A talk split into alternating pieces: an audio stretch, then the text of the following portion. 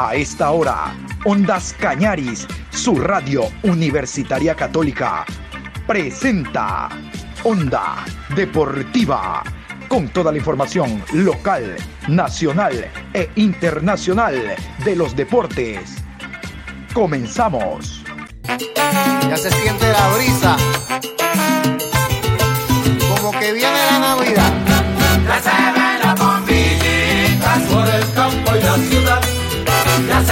Las bombillitas por el campo y la ciudad.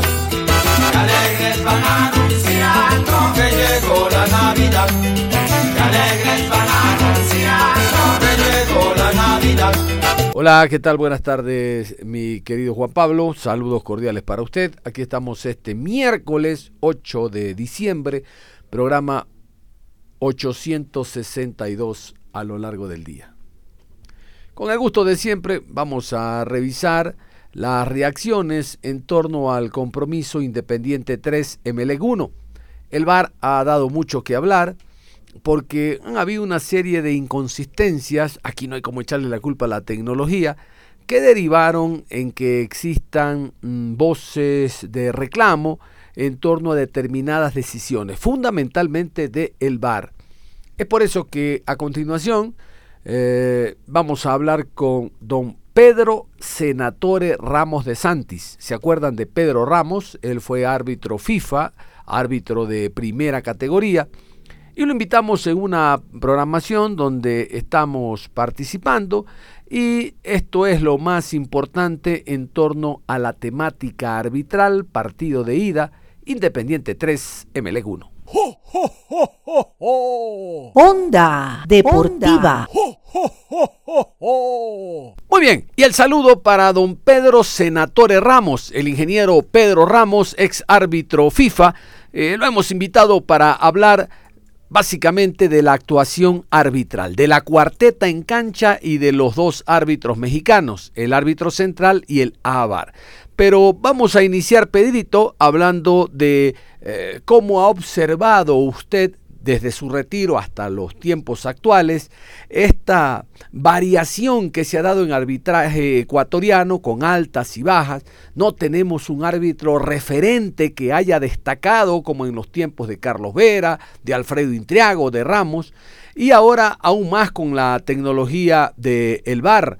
En nuestro país se aplica si solo determinados eh, eh, equipos para algún partido lo piden, pero no es una norma que se, juegue, que se aplique en cada uno de los juegos. Con esta primera inquietud, Pedrito, adelante. Bueno, en, mi opinión, ya veníamos muchos años bastante mal sin la aplicación de la tecnología. Eh, como saben, no pudimos lograr en todos estos años, más de 10, de 10 a 15 años, yo creo, poder obtener eh, un árbitro que sea un referente permanente, o dos o tres, ¿no? Como los había antes. Hemos estado viviendo del manotazo dogado de que nos aparecieron árbitros que tuvieron un buen momento, años, dos años, tres años y luego desaparecieron. Eh, luego con la aplicación de la tecnología, eh, el problema ha redundado en el hecho de que, como usted dice, la manejan los propios seres humanos y, y yo hago siempre esa comparación con el tema de lo que pasa con la juventud. Eh, si la juventud que obviamente disfruta de sus años en que se consideran que son eternos y luego la vida cambia, este, manejar la tecnología de buena forma, todos los resultados a nivel profesional, académico fueran diferentes, pero no lo es, eh, porque básicamente la vida es así, ¿no? Así está marcado el hecho y eh, no hemos podido, ni siquiera hemos tenido la ventaja o la suerte de que habiendo tecnología, la hayamos aplicado bien y también hemos tenido problemas en eso. Y eh, han sido problemas que también he visto en, debido a la invasión de las redes de multinacionales de comunicación que nos hacen ver fútbol argentino, colombiano, peruano, con varios programas al día, que también ocurre en otros lados. ¿no? Yo creo que el desbalance entre otras latitudes como Europa con respecto a, a Sudamérica y entiendo también con CACAF, que también sufre, adolece hasta de peores problemas, salvo el caso de Estados Unidos y quizás México y Canadá que están en otro nivel. eh, y, en, Centroamérica, Costa Rica. Yo pienso que estamos totalmente desfasados de lo que ha ocurrido en, Europa. Así que debe haber un giro de timón de 180 grados en lo que tiene que ser la reflexión de lo que está haciendo la dirigencia y de lo que está haciendo la dirigencia en todos los sentidos, ¿no? El Liga Pro, Federación, arbitraje y la misma dirigencia interna de los árbitros, ya que como siempre ha sucedido, quizás son sus peores enemigos. Yo creo que la primera jugada polémica del partido fue la expulsión de Alejandro Cabeza, que trajo muchas dudas. Ya hemos tenido la oportunidad de ver eh, lo que dice el VAR y lo que sentencia Luis Quiroz, que es uso, eh, conducta violenta grave. Por eso lo termina expulsando. Obviamente que él no vio la jugada y fueron los señores mexicanos del VAR que le advirtieron que podía ser una jugada para expulsión, lo fue a revisar y el criterio de él fue sacarlo del partido Alejandro Cabeza. ¿Comparte o no, don Pedro? Bueno, eh, las cosas que fueron sucediendo a partir de esa jugada, incluso desde la lesión de Rojas, a mí me causaba bastante, bastante chiste en cierto sentido, porque era como un déjà vu de lo ocurrido en Ecuador, Chile, ¿no? Solo que acá, allá sin, sin VAR, acá con la inclusión del VAR. Eh, yo recuerdo que estaba mirando el encuentro con, mi hija mayor en casa y que en el momento que se da la jugada del el delantero del MN sobre el arquero de Independiente del Valle, eh, creo que todas las personas que estábamos viendo el encuentro, aún sin tener ojo de árbitro, eh, fue una jugada de las típicas en que se da un choque por una eh, secuencia física misma de la acción, ¿no? Eh, porque no tenemos repetición, no tenemos el ángulo de la diagonal principal que tiene el árbitro en la cancha en ese momento, que en este caso tampoco la tenía el árbitro del encuentro, ¿no? Eso está claro. Eh, y luego todo se conmociona porque las señales del árbitro daban a entender que había revisión VAR, incluso antes de que en los medios de comunicación salga el logo típico de la revisión. Y mi hija me acuerdo que me preguntó, ¿y ahora papá qué va a pasar? Yo le dije inmediatamente, mira, si lo llama el VAR, es como nosotros decimos morochamente, ya lo embarcaron al árbitro, porque va a tener que revisarla. Y en las jugadas de lo que se denomina, y ustedes saben muy bien, el slow motion, ninguna jugada es real a la jugada. Y, hay, hay, una magnificación siempre de la acción. Eh, acá todo agravado por el hecho incluso de la superficie mojada, etcétera, etcétera. Y la verdad que ya cuando tú revisas la jugada en bar, distintos ángulos, con todo el protocolo que lo, que lo hacen los, los árbitros bar y a bar, eh, evidentemente, ¿qué le queda al árbitro en esa acción? Eh, determinar que eh, más allá de lo que él pueda haber visto o no, que estoy seguro que de la posición que tenía no la vio, eh, ya no le queda más que hacer la aplicación de o conducta violenta o brusco grave. Y como aquí el balón en cierto modo estaba en disputa, a pesar de que para tan mala suerte el jugador de Melec ya el balón estaba controlado en el momento del contacto, eh, le quedaba tipificar juego brusco grave y por lo tanto expulsión. Eh, pero yo te aseguro y me la jugaría ante cualquier opinión de, que, de quienes hemos estado allá adentro en esa situación, que si no se tenía la visión paralela perfecta de la acción, sino la perpendicular que la, en la cual tapa la propia, los propios jugadores la acción, especialmente quien, este, quien, el jugador de Melec, eh, nadie iba a expulsar ahí sin ayuda de la tecnología. Era muy complicado. Y, y hay que ser honestos en que si tú pones simultáneamente la jugada en tiempo real y la jugada en slow motion, las diferencias son significativas y realmente se ve tosquísima la acción. Eh, se ve como que hay distancia para poder saltar, se ve como que hay mala intención y, agravado incluso el hecho de que porque el jugador de Mele cae, incluso él pretende que le den penal con sus movimientos, pero nadie lo hubiera hecho. Pero esto es así, celeste que le cueste. Querían tecnología, está la tecnología. Ese tipo de cosas que en una, un partido, Cristian, tan importante como este, desnivela obviamente las acciones, a pesar de que debo ser honesto en que en mi humilde visualización del fútbol, que algo debo saber, eh, fue superado con 11, con 10, con 9, con lo que sea.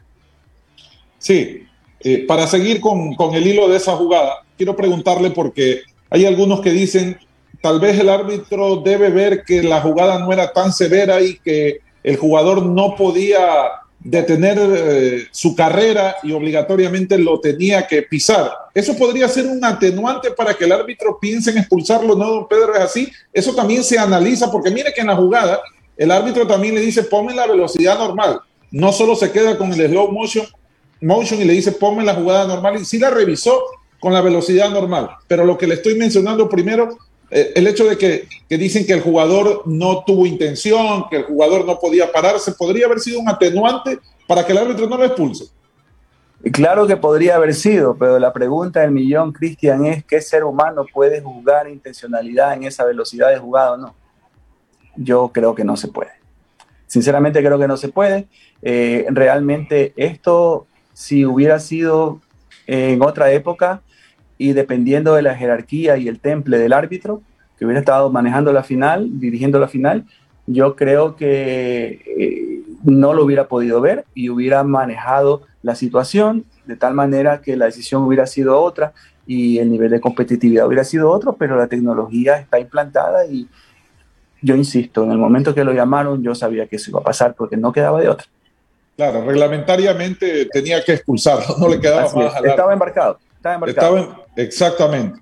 Ahí, pero don Pedro, ahí se perdieron seis, siete minutos se perdieron ahí, más el cambio de rojas y todo.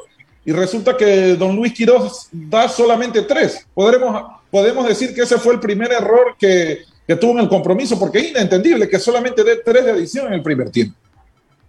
Yo, yo fui entrevistado por, vuestro amigo, mi amigo mutuo, este, el, día, el día viernes telefónicamente por Gerardo, Gerardo España, y él me hacía ver que, que, que si estaba de acuerdo con la designación del árbitro y qué podría ocurrir.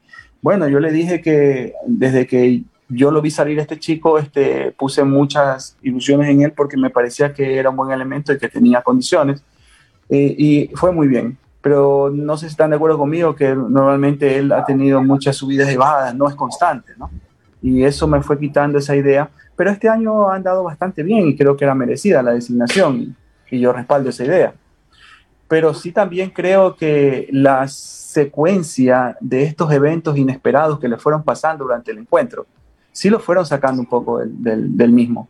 Y que lo llevó a cometer un error que dejó atónita a la mayoría de las personas en base, porque si había tanta exigencia en la secuencia de las jugadas, eh, respetando las opiniones válidas o no, este, eh, bien tomadas o no, eh, lo lógico era de que este primer tiempo tenga una adición de por lo menos 6-7 minutos, en mi opinión y nos apareció con tres, lo cual nos dejó descuadrado a todos los que entendemos algo de esto.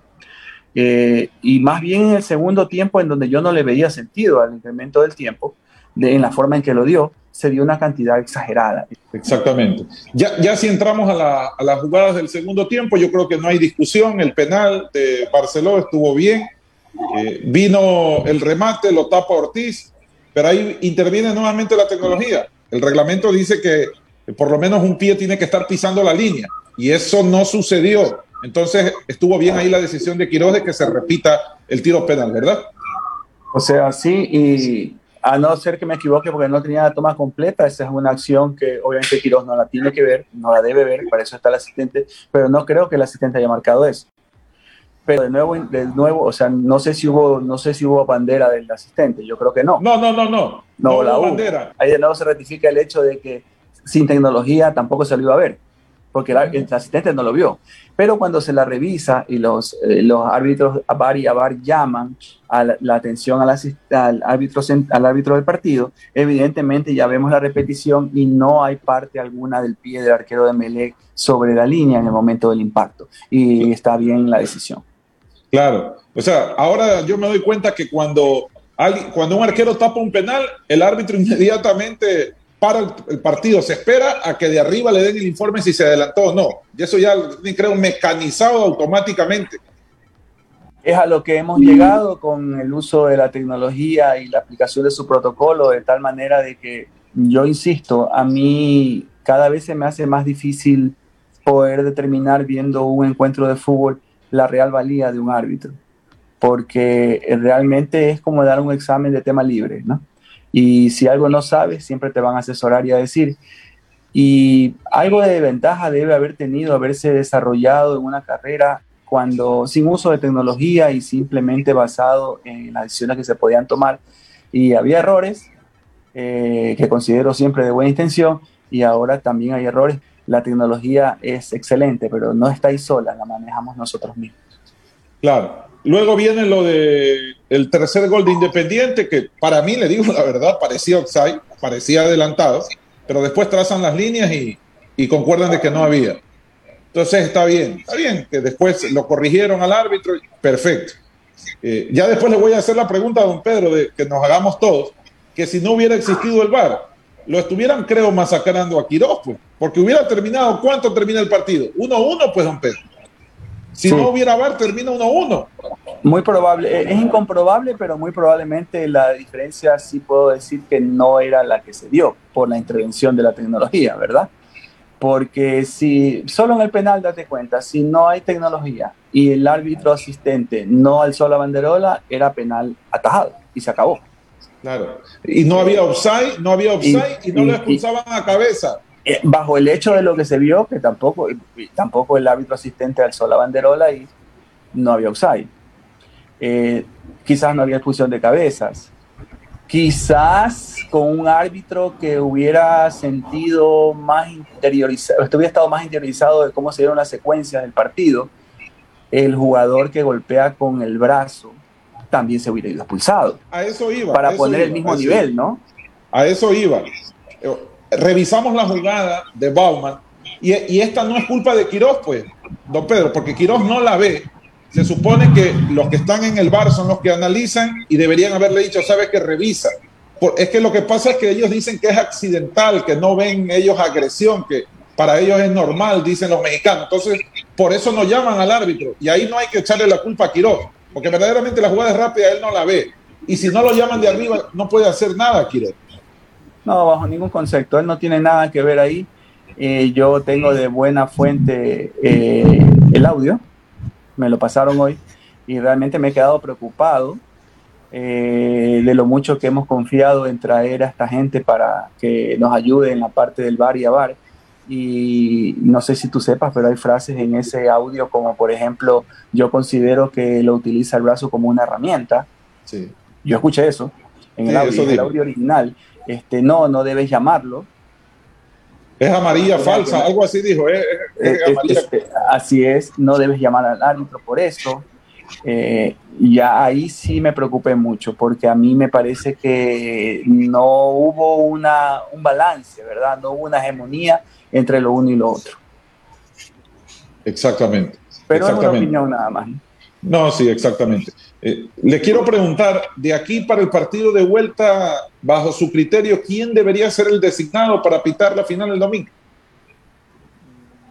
Yo creo que les debería estar pasando por la cabeza que a pesar del mal año que ha tenido, se podría, ¿qué nos queda? Pues este, el mismo Guillermo Guerrero podría ser.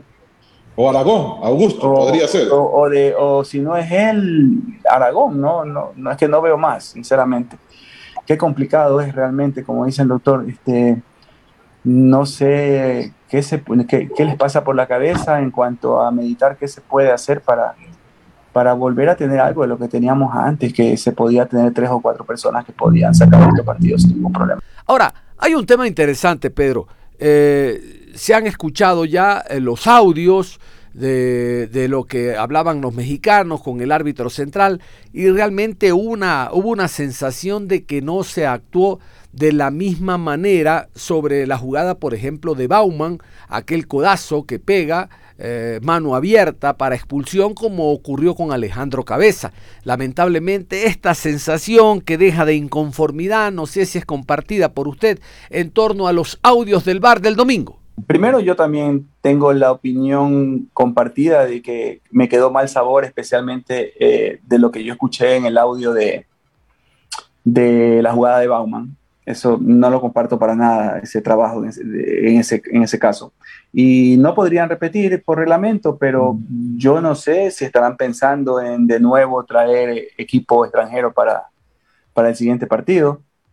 Eh, pero en todo caso es decisión de la dirigencia, ¿no? Eh, a mí como árbitro pasivo y que tuve la oportunidad de estar en este tipo de situaciones, me apena muchísimo haber logrado con mucho esfuerzo y tesón cosas como que se prohíba la traída de árbitros extranjeros, pero como el reglamento no hablaba en ese tiempo, ni se sabía, ni se entendía que iba a haber, ni se sospechaba que iba a haber esta tecnología implantada a tal nivel este, se ha quedado la puerta abierta para que se puedan venir, venir extranjeros a manejar la parte, de la, la parte tecnológica, que es el bar y el lavar. Pero no me gusta porque yo creo que, que siempre será considerado como un freno al avance del arbitraje ecuatoriano y en cierto modo una señal implícita de desconfianza. Yo creo que la tecnología no le mete la mano al partido. Creo que, como hemos venido conversando durante esta, esta plática, este, creo que se toman malas decisiones basadas en tecnología. Y es lo mismo que cuando un profesional de cualquier área académica puede tener la mejor herramienta del mundo, la mejor computadora, y le mete información sucia o le mete buena información, pero no sabe entender la información para poder sintetizarla. Da lo mismo, da lo mismo que tenga una mala máquina, porque no está sacándole provecho a la situación. Lo, lo lamentable y peor en este caso, como tú dices, es que hayan venido gente que supuestamente nos iba a dar seguridad en ese tema y que por lo menos en esa jugada puntual y de todo lo que escuché, a mí me parece increíble lo que escuché. Ahora, usted que formó parte de la mm, eh, Comisión Nacional de Arbitraje, usted estaba eh, siendo designado por ellos en su momento, Pedro Ramos, hace unos años. ¿Le parece usted que la Comisión Nacional de Arbitraje escogió a los árbitros más idóneos para el VAR? Porque le cuento, eh, el abogado Carlos Mansur vicepresidente de la Ecuatoriana de Fútbol, en una entrevista la semana anterior, dijo que se había hablado a árbitros de Argentina, Brasil, Bolivia, Colombia, Chile, Uruguay, Paraguay, Venezuela. Pero resulta que en esas ligas de Sudamérica se están terminando los partidos, se están terminando los torneos, se están terminando los campeonatos. Por lo tanto, era difícil que presten un, una dupleta para el VAR y se fue a México, a otra confederación, a la CONCACAF, por el convenio de, apoyo que existe entre CONMEBOL, ecuatoriana de fútbol, y CONCACAF. Pero el tema, Pedrito, es que en México también pues se está jugando esta semana partidos ya de eh, final, de ida y de vuelta en el fútbol mexicano. Entonces, eh, no nos han mandado precisamente lo más selecto porque ellos lo necesitaban allá, pues Pedro. Sí, eh, no creo que la, que la comisión no haya hecho la gestión. Eso es muy difícil de creer porque supone que hay gente que está preparada para manejar el tema.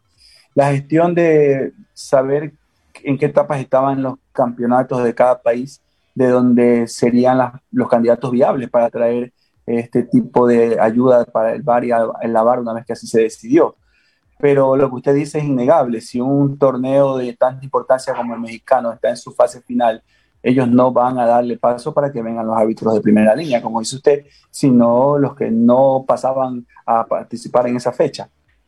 Que obviamente es, todos entendemos que si árbitros de primer nivel no están en las fechas decisivas, como son las que usted acaba de mencionar, es porque no han estado en buen nivel ahí nos, vendieron más hueso que carne, no sé. Y lamentablemente así se dieron las cosas. Yo creo que si hubiera una frase que aceptable para lo que ocurrió ayer, la verdad que más allá de los errores que se pueden haber dado, lamentablemente a Melé le pasó de todo, ¿no? Y en secuencia.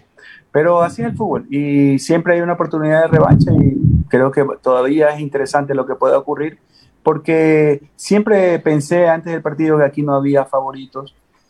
Creo que bajo situaciones normales no hubiera habido tanta distancia quizás, eh, pero eh, creo que ese gol al final a un equipo con jerarquía lo puede, lo puede catapultar, así que eh, no es que esté hinchando por Emelec ni perjudicando mi posición independiente, sino que siempre en búsqueda de que sea una buena final, ¿no? Y que se complete bien todo. Nada más, mi querido Pedro, agradeciéndole a nombre de los compañeros por esta nota que nos ha dado, muy importante, sobre todo por la experiencia que usted tiene. Es verdad que en su época no había VAR, pero sí que le tocaron partidos no solo a nivel nacional, sino a nivel internacional, muy duros. Inclusive no jugando equipos ecuatorianos porque usted era representante de Conmebol en distintos países de América. Un abrazo, Pedro. Igual a usted, maestro, cuídese mucho. Gusto verlo. Onda Deportiva. Y antes de cerrar, indicarles que para el partido del domingo sufre algunas bajas el conjunto del Emelec. Bueno, la primera por expulsión, la no presencia de Alejandro Cabeza, ustedes saben, fue expulsado y creo en el partido de ida el domingo pasado y creo yo que ese fue el detonante en una final con un hombre menos, el delantero en punta, para que el Emelec no tenga eh, mayor peso ofensivo. Y si de peso ofensivo hablamos, recordarán que el jugador Joao Rojas, uno de los delanteros más veloces que tiene el fútbol ecuatoriano, lamentablemente sufrió un tirón y se está trabajando. Hoy en la mañana, hoy en la mañana de miércoles, nos contaban desde Guayaquil que se está el departamento de sanitario, el departamento médico está trabajando intensamente en la recuperación del futbolista. Eh, hay algo de aliento que no que es muscular, no es óseo, pero este tipo de lesiones porque corrió mal por el tema de la cancha, había llovido demasiado, generalmente demandan semana y media y hasta 15 días de recuperación. Al hombre se lo está apurando porque se lo necesita para el próximo día domingo. Joao Rojas es importante no solo por lo que puede hacer por banda en segunda línea, sino porque hace unas diagonales muy interesantes y se asocia con el forward, que de seguro va a ser Barceló porque Melé es un equipo muy limitado y eh, también Joao se mantiene en las inmediaciones del área para aprovechar rebote. Si eso pasa por izquierda, por derecha, lo de Alexis Zapata también ha sido eh, terrible. Alexis Zapata sufre de una lesión, aun cuando la hinchada y la sensación que da a la prensa deportiva de Guayaquil es que ahí está José Ceballos. José Ceballos, José Francisco Ceballos, puede actuar eh, e incluso ya lo hizo en el campeonato en algún momento cuando Zapata eh, no pudo estar por otro tipo de lesión y Ceballos puede ser una de las variantes que tenga el conjunto del MLE. Nada está dicho, el gol de Sebastián Rodríguez dejó abierta la serie, pero no es lo mismo enfrentar a Independiente del Valle con el traje de gala que tiene el MLE. Joao, Zapata, Barceló Cabezas, que solo con un punta eh, Barceló Ojalá se recupere Joao, ojalá se recupere Alexis Zapata. Pero nosotros durante la semana les vamos a seguir contando los detalles de Independiente Emelec, Emelec Independiente. Hoy estamos miércoles, mitad de semana, y de seguro para mañana habrá más novedades. Onda Deportiva. Vamos a cerrar la programación de este horario de miércoles, invitándolos a que continúen en sintonía de Ondas Cañaris. Mañana hay la final de ida del fútbol azteca. Tendremos en el León Amena, en el Atlas a el jugador Aníbal Chalá. Y vamos también en las programaciones de mañana a hablar de aquello porque los ecuatorianos continuamos vigentes. Uno de los dos va a levantar un nuevo título para el futbolista nacional. Ustedes continúen en sintonía de Ondas Cañaris, que en deportes nos reencontramos en cualquier momento.